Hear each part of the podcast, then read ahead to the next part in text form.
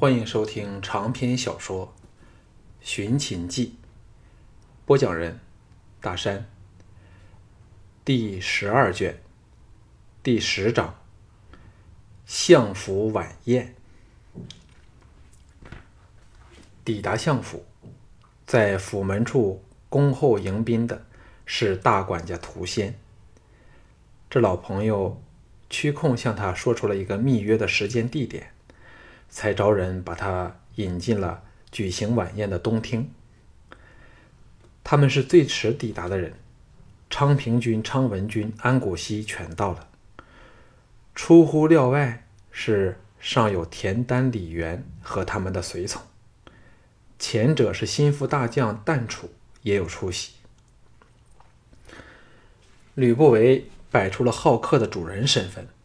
逐一把三人引荐给田丹等人认识。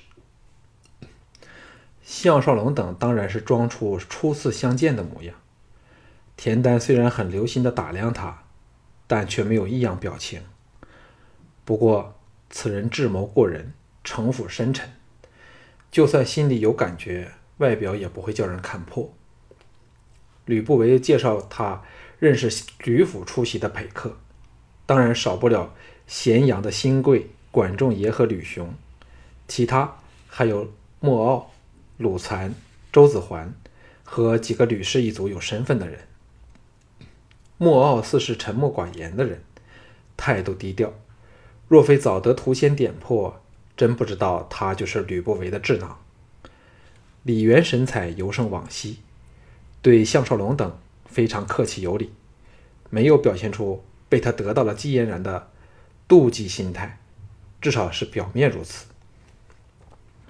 项少龙心中想到的却是驾驭他的郭秀儿，不知道这个坏家伙是否善待着他呢？感情确实能使人神伤的负担。只看着宴会的客人里，没有包括三晋在内，可知道吕不韦仍是坚持连齐楚攻三晋的远交近攻策略。既是如此，宾客里理应包括阉人。可能由于倩公主之死，阉人难辞其咎。吕不韦为了免得项少龙难堪，自然要避忌了。个人分宾主入席，只看坐席安排一件心思。席位分设大厅左右两旁，田丹和李元分居上首，前者由吕不韦陪席，后者则以安谷西作陪。接着下来是项少龙与管仲爷、昌平君两兄弟，则分别与旦楚和吕雄共席。打下就是藤毅、京俊、田里的随远和吕府的涂仙、莫傲等人。田丹首先笑道：“假设这宴会是在十天后举行，地点应是对着王宫的新相府了。”吕不韦以一阵神舒异畅的大笑回答他。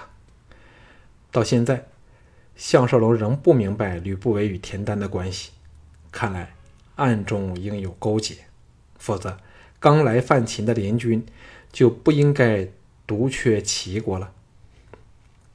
但又或者如李斯所评，齐人只好空言轻谈，对战对战争没有多大兴趣。至于李元，来自有份参战的楚国，却仍受到吕不韦厚待。不过，由于项少龙对情况了解，故大约也有点眉目。说到底，楚国现在最有权势的人仍是春申君。此人虽好酒色，但总是知悉大体的人，与信陵君分属至交，故必在出兵一事费了很多的唇舌。吕不韦为了进行他分化齐楚、打击三晋的策略，自然要笼络李渊，最好他能由春申君处把权柄夺过来，那他便可放心东侵，不怕齐楚的阻挠了。田丹当然不会，不是会轻易上当的人，所以吕不韦与他之间应该有秘密协议，可以让田丹尝到甜头。政治。就是这么回事儿，台底下的交易比战场上的胜败影响更为深远。对于项少龙这个知道战国结果的人来说，田丹、李元现在的作为当然不智了，但对于现身在这个时代的人来说，能看到几年后的发展已经是大不简单了。群雄割据的局面延续了数百年，很容易给人以这个错觉，就是这种情况会有无休止的持续下去。最好是秦国因为与三晋交战致几败俱伤，那么齐楚就可以坐收渔人之利了。田丹凑了过去，与吕不韦交头接耳的说起私话来。看两个人的神态，关系大不简单。其他同席者趁菜肴端上来的空间闲聊起来。项少龙真不愿与管仲爷说话，可是，一席那五六尺的地方却是避无可避。只听对方说：“项大人剑术名震大秦，早日定要指点末将这视武如命的人。”就当兄弟间缺策较量好了。项少龙知道他说的好听，只是想要折辱自己，好增加他的威信。不过高手就是高手，只看他的体型气度、脚步的有力和下盘软若泰山的感觉。项少龙知道，来到这个时代后所遇到的人里，除了元宗藤毅和王翦外，要数这个人最厉害。假如他的臂力，真比得上萧卫谋，那除非他项少龙有奇招克敌，否则还是败面居多。那趟他能胜过连晋，主要是战略正确，又凭着墨子剑占了重量上的便宜，才把他压得透不过气来，终于落败惨死。这一套显然在管仲爷身上派不上用场。微微一笑说。管大人可能不知道这里的规矩，军中禁止任何形式的私斗，否则就是有违亡命啊。管仲爷哑然失笑说：“向大人误会了，末将怎会有与大人争雄的斗胜之心呢？只是自家人来研玩一下击剑之术罢了。”项少龙从容道：“那是我多心了。”管仲也欣然说。听说楚军酷爱剑术，吕相恐怕项大人抽不出时间，有意让末将侍候太子，却忘了末将也是俗物缠身。不要看大相爷大事精明，小事上却是非常糊涂嘞。项少龙心中凛然，吕不韦的攻势是一浪接一浪的攻来，先是以嫪毐。取代他在朱姬芳心中的位置，接着就是以管仲爷来争取小盘。吕不韦由于不知道真相，故以为小盘对他的好感衍生于小孩儿对英雄的崇拜，所以如果管仲爷击败了他，小盘自然对他变心。几乎可以预见的是，吕不韦必会安排一个机会，让小盘亲眼目睹管仲爷挫败他，又或者。只要迫使他落在下风便足够了。假如这全是莫傲想出来的阴谋，这个人实在是太可怕了。不由得往莫傲望去，只见他正陪着京俊谈笑，禁不住有点担心，希望京俊不要被他套出秘密，便可抽身作福了。一连串清越的钟声响彻大厅。十多人组成的乐队不知何时来到了大门左旁，吹奏起来。众人停止交谈，往正门望去。项少龙这是首次在秦国的宴会上见到有人奏乐，对六国来说这是宴会的例行惯事，但在秦国却非常罕见。可知道吕不韦越来越无顾忌，把自己欢喜的一套搬到秦国来了。在众人的期待下，一群近三十名的歌舞伎。在乐音下，穿花蝴蝶般的踏着轻盈和充满节奏感的步子，走到厅心，载歌载舞。这批烟女人人中上之姿，在色彩缤纷的轻纱裹体里，玲珑浮凸的曲线若隐若现，加上柔媚表情和甜美的歌声，极尽诱人之能事。昌平君和昌文君终是血气方刚之辈，都看呆了眼。想起吕不韦任他们挑选的承诺，不由得落足眼力，以免挑错了次货。项少龙最不喜欢这种以以女性为财货的作风，皱眉不语。管仲爷忽然凑过来，低声说：“大好闺女，落到任人攀折的田地，却是我见的犹怜。但想想能把他们收入私房，再好好对待他们。”也应该算是善行吧。项少龙大感愕然，想不到他竟说出这样的人话来，不由得对他有点改观。燕女舞罢，分作两组，同时问左右席施礼。厅内彩声、掌声如雷响起。他们没有立即离开，排在庭心处，厅心处任这些男人品头品足。吕不韦呵呵笑道：“人说天下绝色，莫过于越女。照我周游天下的经历，燕女一点不逊色呀。那批燕女可能真如吕不韦所说，都是黄花闺女，纷纷露出了羞赧的神色。田丹以专家的身份说：‘奇女多情，楚女善事，燕柔赵娇。’”未迁寒风，多事者寥寥数语，实道尽了天下美女的短长。昌平君抗议说：“为何我秦女没有上榜啊？”李元笑语道：“秦女出名刁蛮，田相在此做客，故不敢说出来。不过得睹寡妇秦青的绝世容色后，恐怕该有。”秦越绝色之定论了。谁可与项大人家中娇娆和寡妇秦青相媲美呢？话里言间，终于流露出了神伤酸涩之意。管仲管仲爷插入道：“难怪昌平君有此抗议。据闻君上有妹为嬴，不但剑术高明，还生得美赛西子。换了我。”也要为好妹子大抱不平啊！昌文君苦笑说：“不过秦女刁蛮一语，用在他身上却绝不为过。我两兄弟都不知道吃尽他多少苦头喽。”这几句话一出，登时惹来哄堂大笑。项少龙越来越觉得管仲爷这个人不简单，说话得体，很容易争取到别人的好感。比之萧卫谋的只知以勇力胜人，又或者是连晋不可一世的骄傲自负，不知道高明多少倍。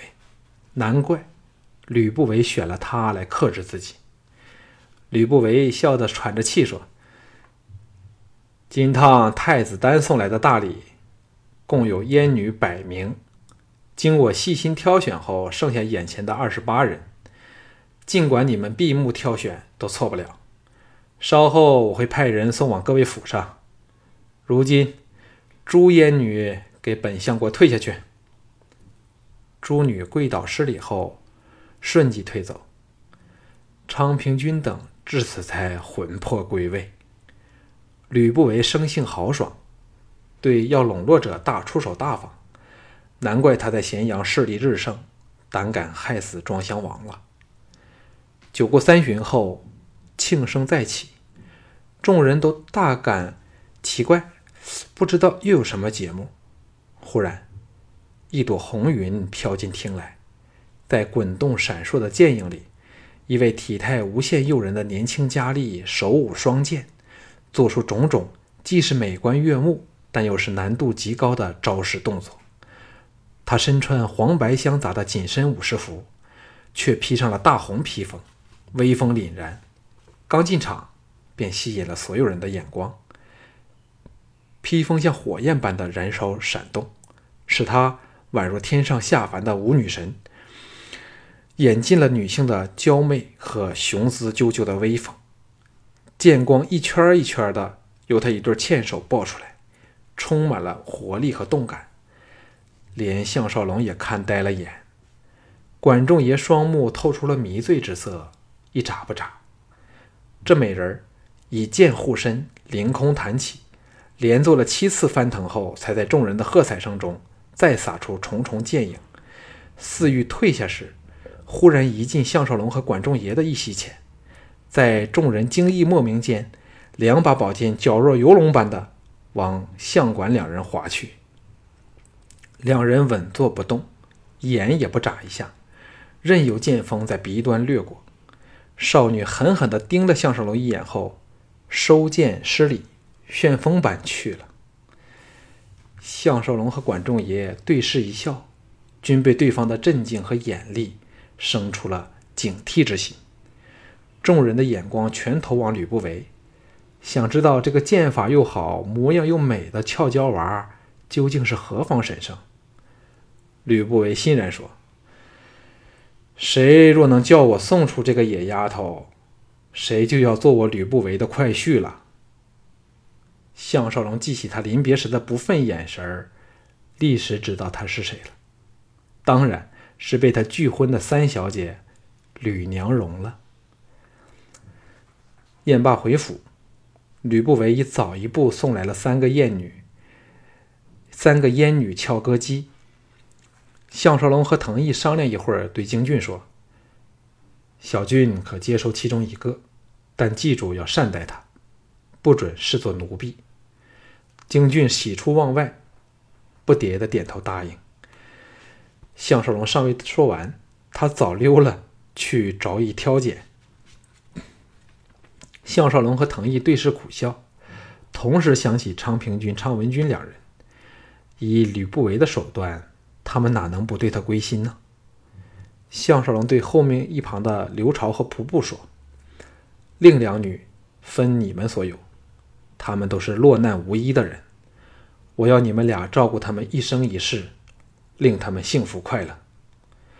刘朝两人自是喜出望外，如此质素的烟女百不一见，他们应该是事后其他权贵，哪轮得到他们染指？只有项少龙这种主人才会这样的慷慨大方，自是感激不已。处置了烟女的事后，向腾两人坐下说话。腾毅道：“管仲爷此人非常不简单，我看他很快便能打进最最重英雄好汉的秦国军方里。比起六国，秦人比较单纯，容易被蒙骗。”项少龙叹道：“纵以我来说，明知他心怀不轨，仍然忍不住有点欢喜他。金汤真是遇上对手了。”唐毅说：“那个莫傲才厉害，不露行迹。若非有屠仙点醒，谁想得到他在相府这么有分量？这种甘于敛藏的人才最可怕。记着，图管家约了你明天在凤凰桥密会，应有要事。”项少龙点头表示记住了，沉声说：“我要在田猎时。”布局把这个莫傲杀死。藤毅皱眉道：“他定参与此会吗？”项少龙肯定的说：“那是认识咸阳王族大臣的最好机会。吕不韦还要借助他的眼力对个人做出评估，故此他会参与，应该是没有问题的。而我们最大的优势，就是莫傲仍不知道已暴露了底细呀。”唐毅说：“这事交由我办。首先，我们要对西郊原野做最精细的勘察和研究。京族的人最擅长山林战术，只要能制作一个令莫奥落单的机会，便可布置的莫奥像被毒蛇咬死的样子。那时候，吕不韦只可怨老天爷了。”项少龙大喜道：“这事儿全靠二哥了。”藤毅伤感地说。难道二哥对倩公主他们没有感情吗？只要能为他们尽点心力，二哥才可以睡得安稳呐。两个人分头回房，吴廷芳等仍然撑着眼皮子待候他回来。向宝儿则在奶娘的俯视下睡熟了。项少龙劳碌了一天，身疲力尽。田真、田凤伺候他更衣时，季嫣然低声说：“青姐想见你。”明天你找个时间去拜会他好吗？他还希望我和廷芳、智智三个人到他那里小住几天呢。项少龙耸肩说：“你们愿意便成了，只不过我不知道明天能否抽出时间。”季嫣然道：“你看着办吧。”另一边的吴廷芳说：“你看嫣然姐今天心情多么好。”项少龙奇道：“发生了什么事？”越发标致的赵志说：“他干爹使人送来了一个精美的芭蕉形的五弦琴，嫣然姐自是喜翻了心嘞。”项少龙喜道：“有邹先生的新消息吗？”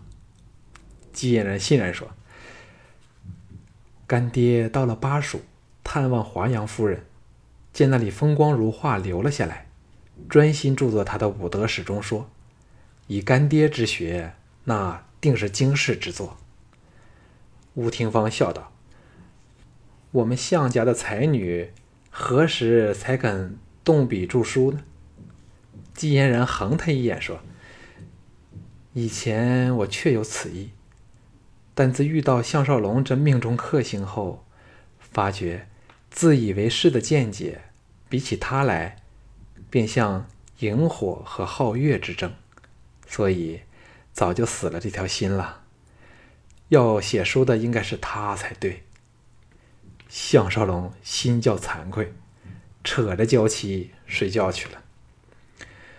那晚，他梦到自己到了美的像仙境的巴蜀，同行的竟还有动人的寡妇青，在那里过着与世无争的生活。转眼，又梦到了病的不似人形的赵雅。浑身冒汗，醒来时，老天早大放光明了。